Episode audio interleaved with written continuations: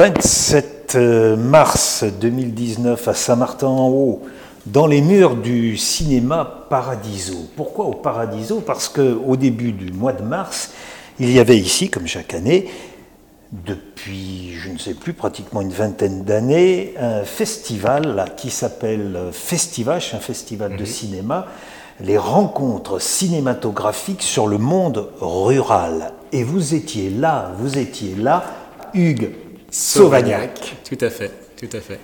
Vous avez euh, assisté à des séances, à des projections?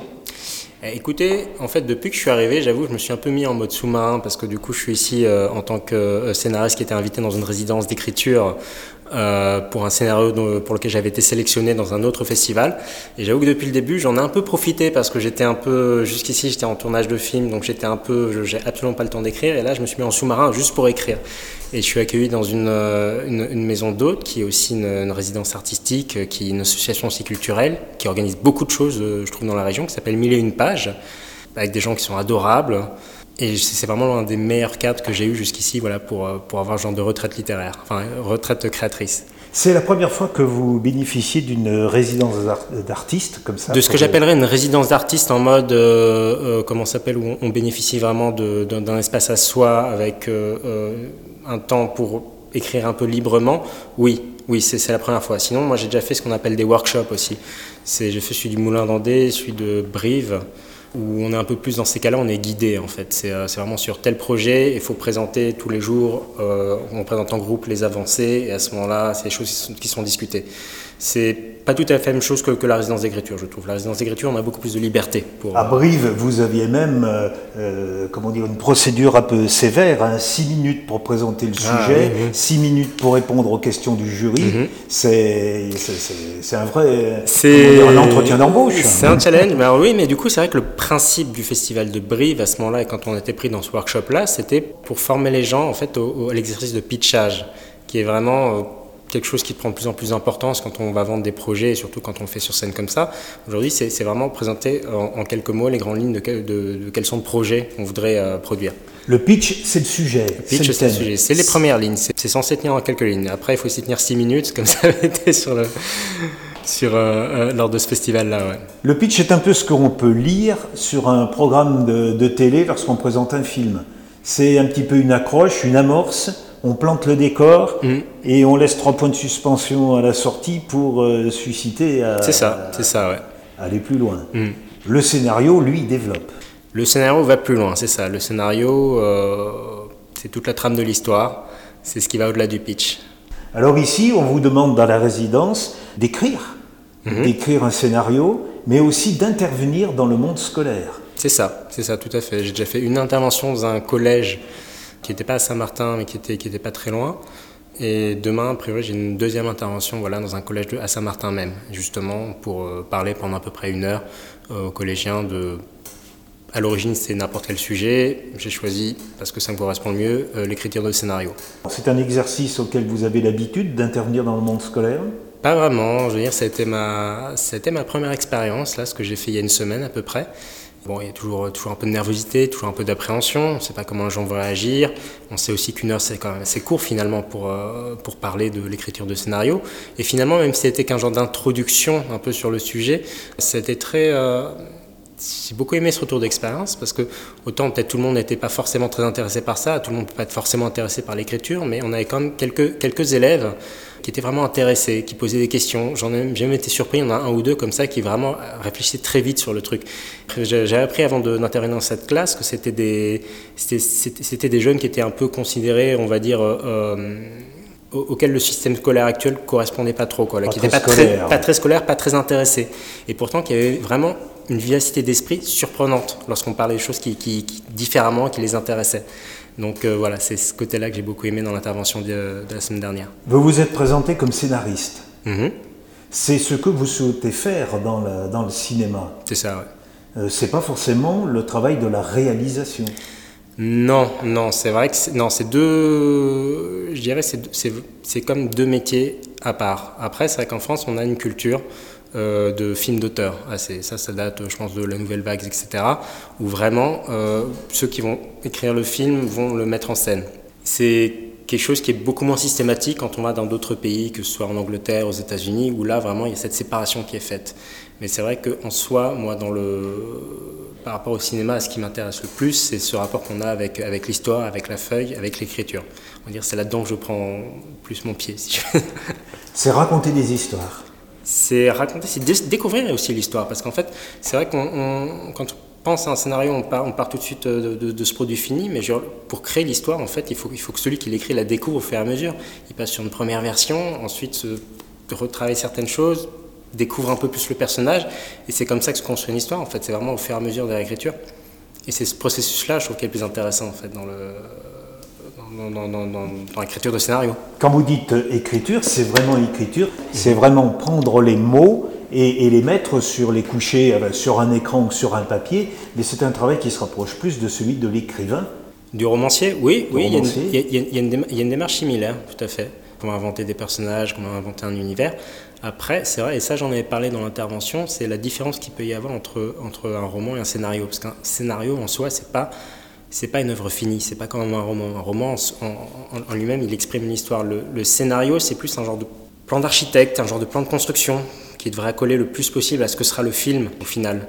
C'est un peu, ça, va être le document de référence auquel vont revenir constamment les acteurs, les producteurs, mais aussi le chef opérateur, le chef déco, tous les techniciens du film en fait pour savoir bon, finalement visuellement qu'est-ce que ça doit donner. Donc c'est pour ça que je mets un peu cette différence entre le scénario et le roman, c'est que le scénario n'a pas vocation forcément à être quelque chose de, euh, on va dire, littéraire dans le phrasé. J'entends pour les didascalies, les trucs comme ça.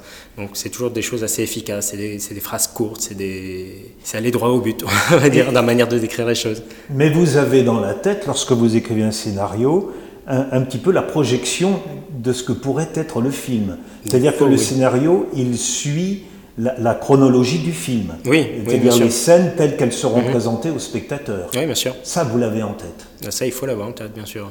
Hein, même si à l'intérieur, vous bousculez les, temps, des, des, retours en arrière, euh, bon. Oui, oui ces choses-là, hein c'est ces choses-là qui se mettent en place au, fil de, au fil de l'écriture, oui, mais ça, il faut s'imaginer le film dans la tête, c'est vrai, quand on, quand on met en place l'histoire, jusqu'à un certain niveau. Après, on laisse toujours une certaine euh, marge de manœuvre à celui qui mettra en scène l'histoire ça peut donner des choses auxquelles on ne s'attend pas forcément. Euh, moi, par exemple, quand je j'ai plus parlé de, de, de, ce que j'ai lu, mais quand on, quand, on, quand on lit un scénario et qu'ensuite on voit ce que la personne en fait une fois à l'écran, on peut être parfois très surpris. Moi, il m'est déjà arrivé de travailler en tant que technicien sur un film où je lisais le, je lisais le scénario en me disant mais qu'est-ce que c'est que ça, qu'est-ce que c'est cette intrigue? Et en fait, le metteur en scène arrivait à détourner ça en en faisant quelque chose, en, prenant tout ce que j'avais lu, ça, ça, devenait du second degré. Vous avez une expérience, vous venez de l'évoquer entre parenthèses, de, de, cinéma, vous êtes régisseur de plateau au cinéma. C'est ça, ouais. C'est votre gagne-pain. Oui, c'est ça. C'est ça. C'est mon gagne-pain. C'est aussi euh, par là que j'apprends, que j'ai appris vraiment à côtoyer ce monde, enfin le monde d'un plateau de cinéma aussi. Quelle est la fonction du régisseur de plateau? Entre le moment où on va choisir un décor, voilà, le moment où on va choisir un décor et le moment où une équipe va arriver pour tourner sur, euh, sur ce décor-là, tout un tas de choses qui sont nécessaires à mettre en place pour accueillir la technique, pour les autorisations aussi pour tourner sur ces décors-là. Le travail du régisseur, grosso merdo, ça va englober tout cet aspect logistique. Euh, ça préparer vraiment un, un lieu à accueillir un tournage. Il y a de l'intendance là-dedans. Il y a de, oui, il y a beaucoup, il y a de l'intendance, il y a aussi beaucoup de relationnel finalement, parce que c'est vrai qu'on est un peu le pont, euh, finalement, on est le, pont de communication, que ce soit entre la production et les personnes à qui appartiennent les lieux où on va venir, ou que ce soit la production et aussi les autorités officielles qui, doivent, qui peuvent ou non nous, délivrer les autorisations pour tourner ce, ce, tournage à tel endroit. Après, voilà, je dirais, la régie, c'est tout ce qu'il y a autour du tournage. Mais euh, le régisseur se retire lorsqu'on filme, lorsqu'on fait les prises de vue, ou, il est toujours là? Non, il est toujours autour. Il surveille que tout se passe bien. Le régisseur aussi, est aussi responsable, comme on s'appelle, de tout ce qui peut mal aller, et dès qu'il y a un problème, c'est à lui de le résoudre. Et en général, si le régisseur fait bien son travail, il a déjà anticipé le problème et il a déjà trouvé une solution avant. Voilà, c'est quelque chose où on est totalement, on doit être totalement attentif à tout, on doit être un peu partout. Le régisseur anticipe les, problèmes. Le régisseur anticipe les problèmes pour qu'il n'y en ait pas, justement. Mais des fois, il y en a qui arrivent, il faut trouver une solution, il faut dealer avec. Et c'est passionnant comme métier. Vous étiez féru de science, bon, vous étiez quelqu'un qui se destinait à des études plutôt scientifiques, Et puis vous êtes tombé un peu par hasard, si j'ai bien compris, sur un tournage en tant que coursier. Bon, moi j'ai commencé par des études de sciences parce que c'est ce qui m'intéressait à l'époque. Et puis après je me suis rendu compte au fur et à mesure que c'est pas forcément là-dedans que je voulais passer le reste de ma vie. Et j'ai fait, j'ai un peu vogué, j'ai fait des petits boulots et un de ces petits boulots c'était ça. Et ce, c'était coursier, en fait on appelait ça rushman à l'époque, enfin on appelle toujours ça rushman. Euh, c'était la personne en gros qui allait euh, très, très, très bêtement euh, récupérer les rushs à la fin d'une journée pour ensuite les amener au laboratoire et redéposer les rushs développés une fois sur le, sur le plateau. Voilà. Là, en l'occurrence, sur ce film-là, c'est parce qu'une partie du film se tourne en Belgique. Donc, du coup, il fallait vraiment quelqu'un à plein temps qui fasse ça, qui, qui fasse des allers-retours euh, constamment en train pour, euh, pour apporter Ah les oui. dailies de tous les jours. Quoi. Mais bon, ça a été mon, oui, ça a été mon premier contact, du coup, avec. euh, Et c'est là où il y a eu un petit déclic, une, un début d'idée. Tiens, c'est marrant cette histoire de raconter des histoires. Il y avait un, dédoublement, c'est de regarder l'histoire du tournage. Oui, je suis d'accord avec vous. C'était la première fois que je voyais l'envers du décor, en fait, vraiment. Donc c'était quelque chose d'assez mystérieux, c'était quelque chose d'assez euh, assez intrigant. Après, sur l'envie de raconter des histoires, je pense que c'est toujours été quelque chose que enfant, tout le monde a ça, en fait. Tout le monde, tout le monde joue avec des jouets, tout le monde écrit des histoires, tout le monde essaie de s'imaginer des choses. Et finalement, c'est vrai que peut-être le fait que, que, que je sois un peu venu vers le cinéma, c'était un moyen de concrétiser. J'ai- commencé à voir ça comme un moyen de concrétiser, on va dire, ces, ces petits, ces, petits, ces petits rêves, ces petites manies d'enfant de vouloir raconter des histoires. Qu'est-ce que vous pourriez nommer comme référence désormais en termes de livres? Qu'est-ce que vous lisez? En termes de films Qu'est-ce qui vous épate? Euh, En termes de musique euh, Vous avez un lien avec Will Production, mais quelles sont des références de, de réalisateurs et de scénaristes? J'avais beaucoup été intéressé par, comme beaucoup de monde, Charlie Kaufman à, à une certaine époque, quand il a commencé vraiment à raconter l'histoire différemment. On sait tout ce qui était euh, Being John, Malkovich et euh, le, film aussi avec Jim Carrey, Eternal Sunshine of the Spotless Mind. C'était des, films vraiment qui étaient différents des autres et des histoires qui étaient racontées d'une manière qu'on n'avait jamais vue. Donc euh, c'est vrai que ça a été un de mes, mes premiers, on va dire, euh, première fois où je voyais le scénariste, où je me disais, mais c'est qui ce scénariste? Je- On parlait même plus du réalisateur, là c'était vraiment le scénariste, c'est qui, ce gars-là qui arrive à propulser une telle originalité en fait dans son histoire Et du côté de la littérature, qu'est-ce que vous lisez? En littérature, bah, je lis un peu de, peu de tout. C'est vrai qu'il y a une période où j'aimais beaucoup Ian McEwan. C'est un, un auteur anglais, un auteur anglais qui a écrit pas mal de, de livres d'ailleurs, qui ont été adaptés en film. Parce qu'il y a des, des auteurs qui ont une écriture qui est déjà cinématographique. C'est vrai. Il y a certains romans qui sont prêts à être adaptés au cinéma, comme s'il avait mâché un petit peu le travail. Mais d'ailleurs, ça c'est une anecdote en fait sur euh, ce film des frères Cohen, No Country for Old Men, qui avait été écrit par euh, Cormac McCarthy, vraiment très, très grand écrivain. Que comment s'appelle les, frères Cohen, ils disaient que pour l'adaptation, en fait, quand ils ont choisi un peu de, de, pre- de- de prendre ce livre et de la- l'adapter en, scénario, ils ont juste eu faire un genre de copier-coller parce que le, livre, euh, la manière dont, dont, dont écrivait l'auteur, en fait, était déjà tellement visuelle, tellement concise, tellement droit au but qu'en fait, c'était presque une écriture scénaristique. Mais voilà, c'est aussi ce côté-là qui est intéressant, c'est que des fois, on peut tomber aussi sur des très bons scénarios qui sont bien écrits. Quand je disais tout à l'heure que- qu'effectivement un scénario, c'était pas une œuvre finie, c'était pas comme un roman, ça, ça n'empêche pas d'être bien écrit et d'être euh, d'évoquer des choses chez son lecteur. Et je pense que c'est ce que c'est ce que Cormac McCarthy lui faisait déjà, même si même s'il avait créé ce- ce- ce- cette histoire comme, comme, comme un roman, il arrivait avec des phrases courtes finalement à, évoquer évoquer beaucoup de choses. Dans ce que vous dites, j'entends davantage votre intérêt pour comment on raconte que qu'est-ce qu'on raconte. Le comment est important pour vous.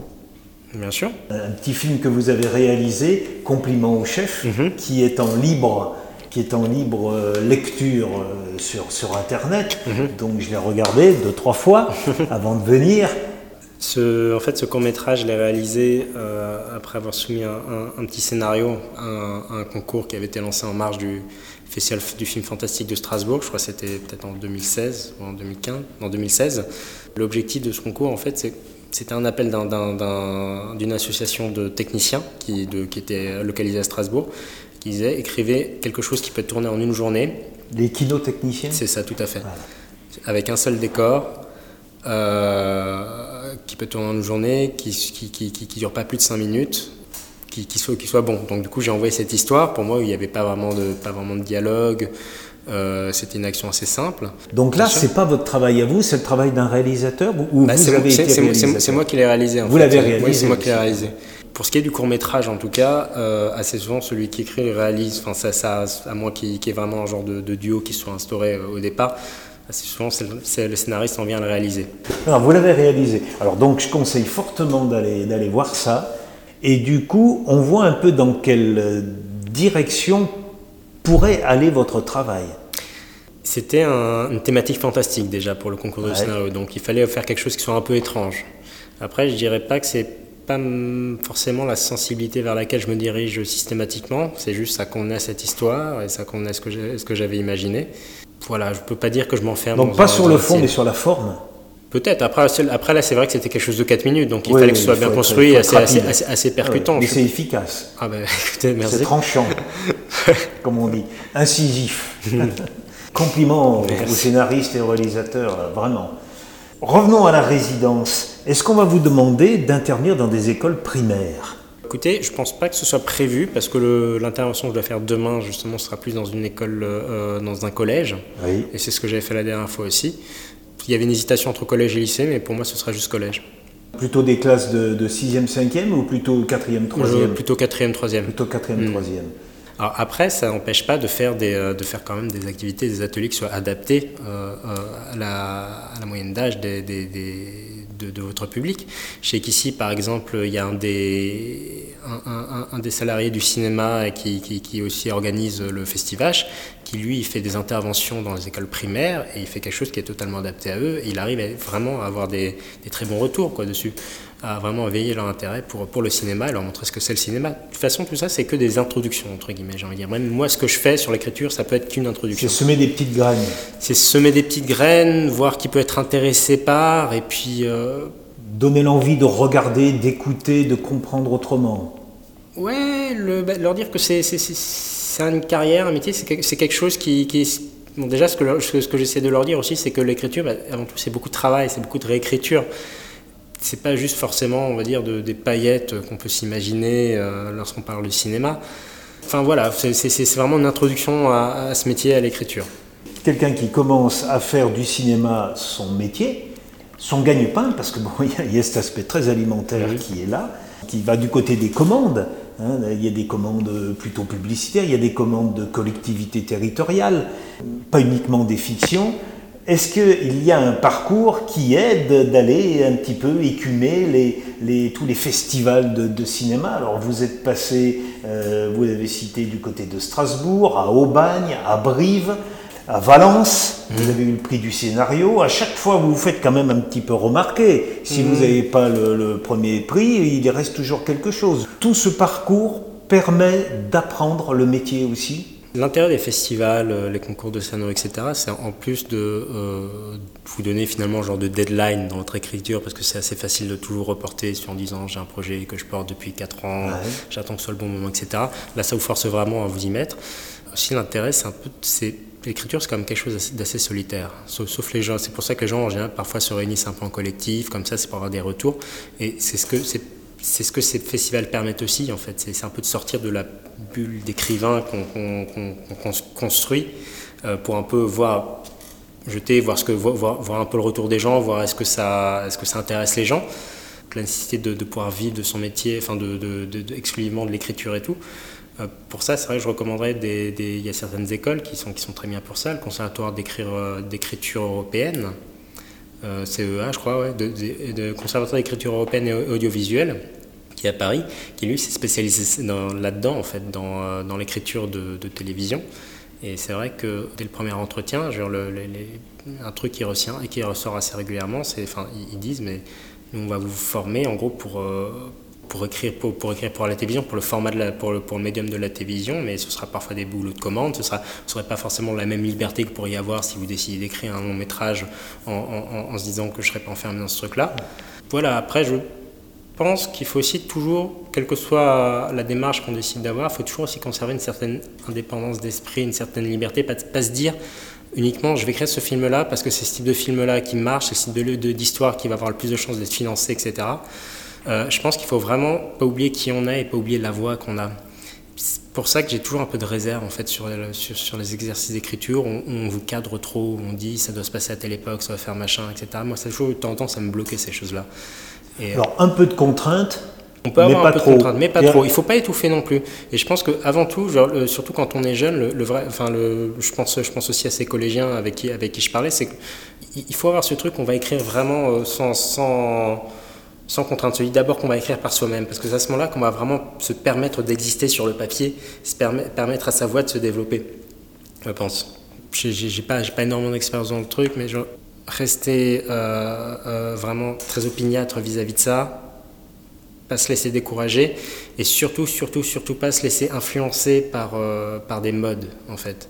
Ce, que, ce, qui intéresse les gens dans une histoire, finalement, c'est le point de vue particulier que vous, en tant qu'individu, comme ça, qu'en tant qu'humain, vous avez sur telle situation, sur telle, euh, sur telle histoire.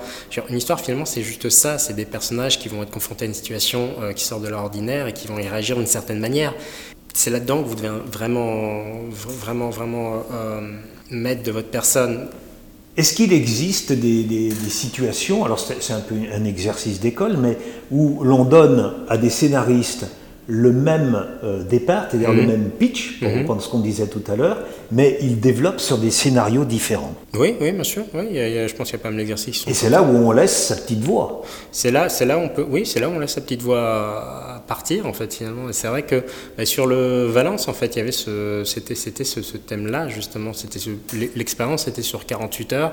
On vous donne un, soit un début de, de, de scénario, soit un genre de thématique en deux lignes comme ça et il faut partir dessus.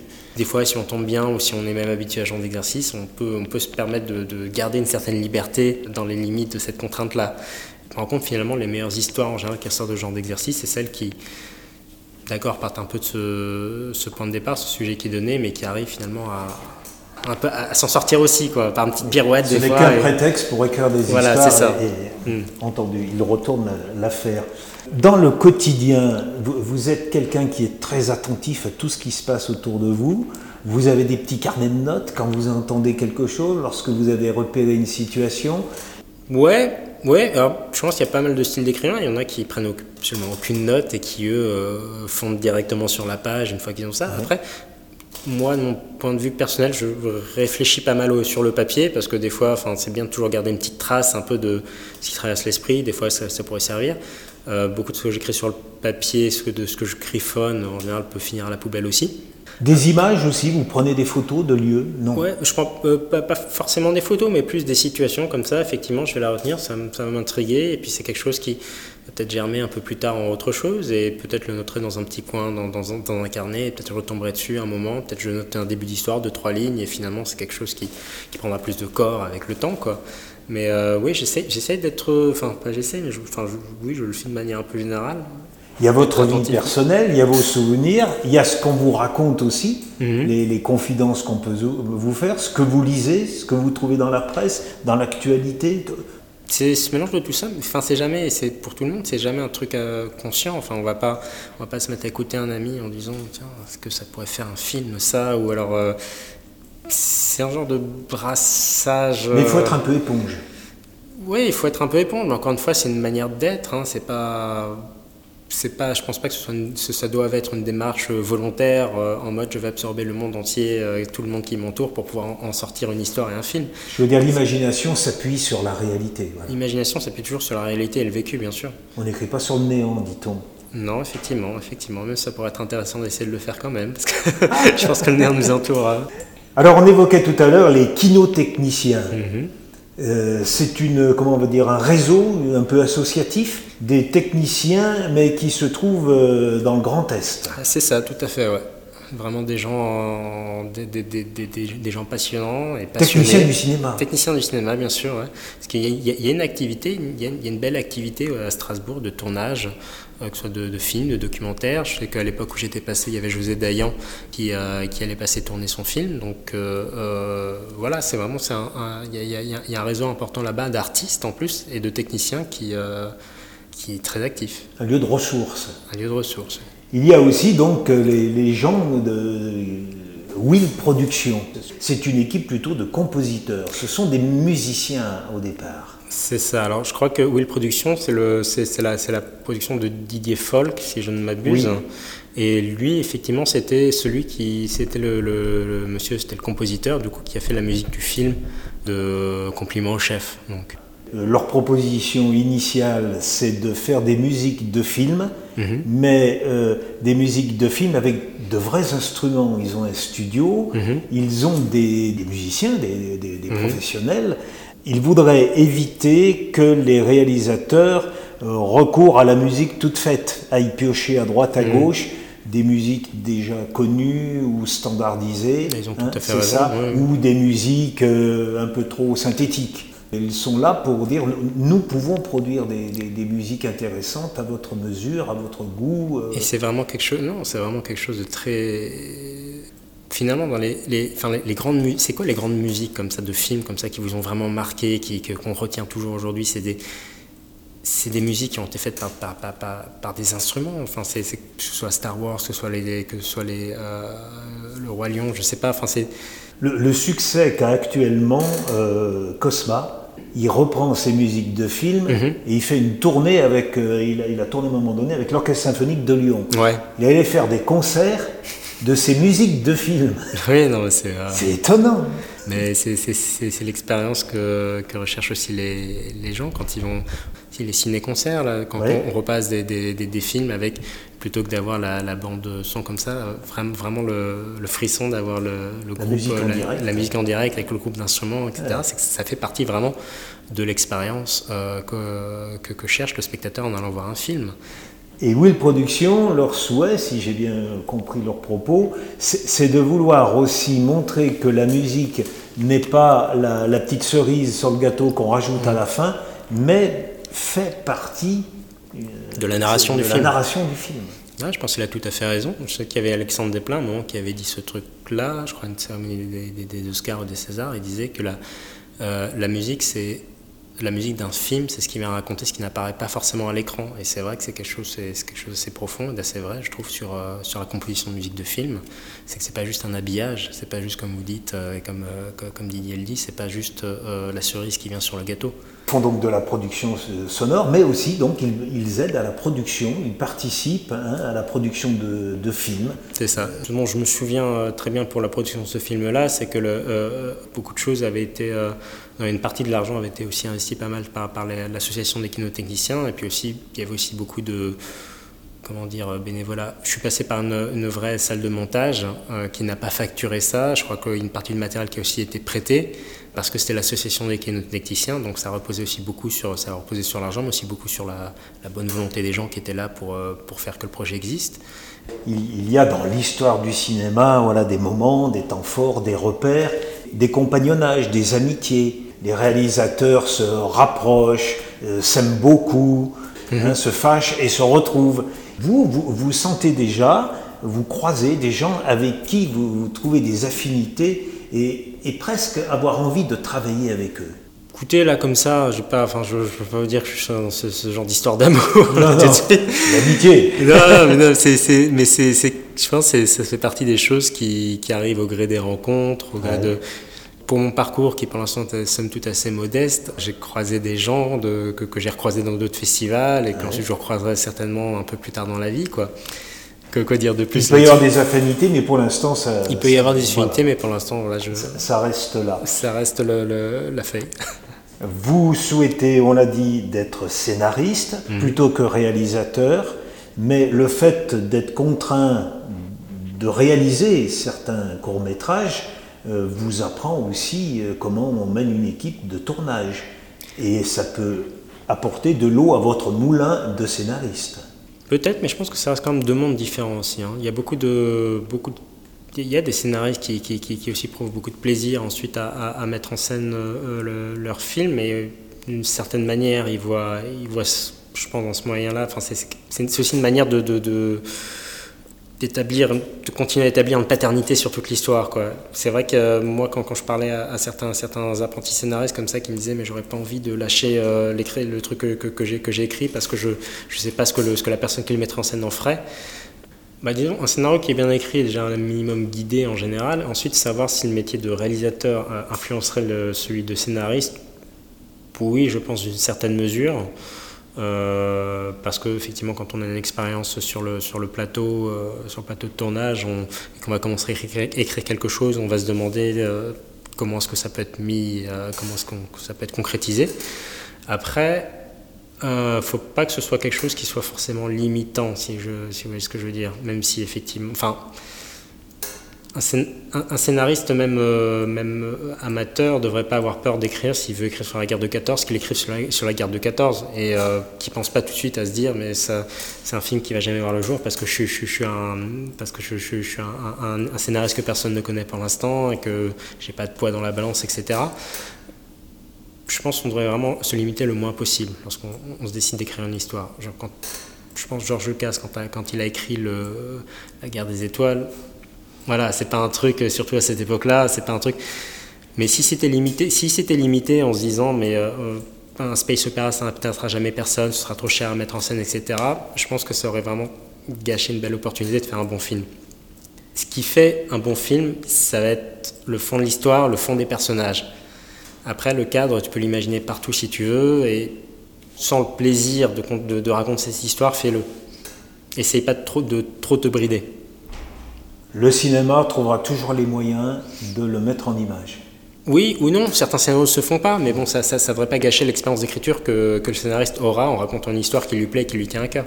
Si à un moment tu veux, faire un truc sur, je sais pas, sur des dinosaures, écris quelque chose sur les dinosaures, d'accord, il ne devrait pas y avoir, au moment de l'écriture, cette préoccupation forcée de se dire comment je vais le vendre. J'ai entendu, j'ai oublié son nom, un, jeune réalisateur qui, disait J'ai écrit des films je suis le seul à les avoir vus mhm. parce qu'ils n'ont jamais été réalisés. Tout est prêt. J'étais le seul à les voir. Dans la tête Dans ma tête. Mhm. Au départ, je pense qu'on est tous, on est tous des gamins qui, sont, qui s'imaginent des histoires dans notre tête. On se fait du cinéma. On se fait du cinéma dans notre tête. Et c'est notre. Euh, c'est, aussi d'une certaine manière, c'est, on, en tire du plaisir. Donc. Euh, oui, je pense qu'il a écrit ces films-là que personne n'a jamais vus, mais je pense qu'il a aussi beaucoup gagné à les écrire parce que ça fait d'une part, pour parler de manière un peu concrète, je pense que ça fait un peu maturer sa manière d'écrire, sa manière de voir les histoires. Et surtout, ça a dû lui donner du plaisir, j'imagine, d'écrire ces histoires. Certainement. même si c'est jamais réalisé, c'est jamais une perte.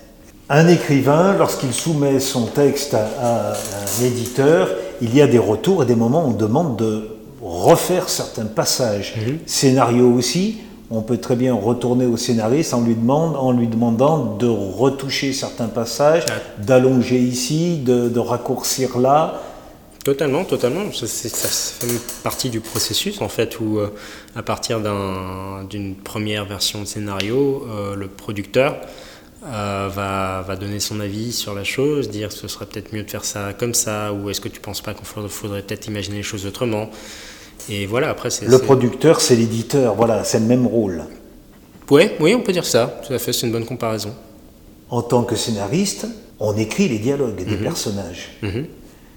Alors comment on nourrit cette capacité à écrire des, dialogues En lisant des pièces de théâtre Oui, je pense que ça se nourrit de tout ce qu'on lit, tout ce qu'on va écouter. Après, euh, je, voulais voir s'il y avait un pont avec le théâtre, voilà.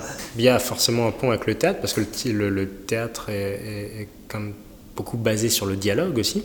Ça, c'est que mon opinion personnelle. Je suis pas beaucoup d'expérience dans le théâtre. Moi, j'ai jamais vu que deux pièces de théâtre, vraiment, mais vraiment très bonnes. Au théâtre, on va, on va vouloir montrer l'histoire par les échanges entre les personnages. Va avoir, ça va, c'est très porté par le dialogue. Et le cinéma est peut-être un peu plus euh, porté par les actions, j'ai envie de dire, mais aussi par les dialogues. Enfin, je, je, sais pas, je, dirais, je grosso merdo quand même que le, le, un scénario, c'est un peu à mi-chemin entre un roman et une pièce de théâtre. Dans un film, lorsque la musique n'est pas là et que la scène est dramatique, l'absence de musique dit quelque chose aussi. On l'entend, le mmh, mmh. silence. Euh, dans le dialogue, je reprends votre film Compliment, compliment au chef. Mmh le dialogue qui est là et mhm. qui se répète d'une certaine manière est lourd. Il est bref, mais lourd. Mhm. Euh, je l'avais imaginé comme ça. Après, euh, Non, il faut, il faut aller regarder Compliment au chef.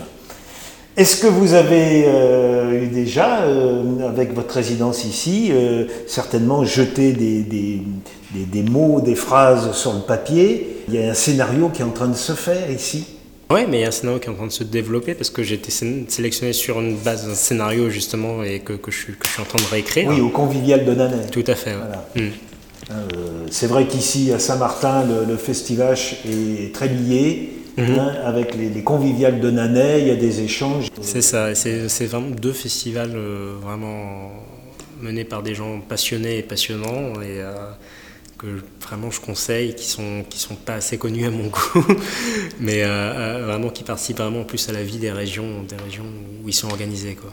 Sur ce scénario, vous, vous seriez prêt à, à me donner la, le quart du pitch?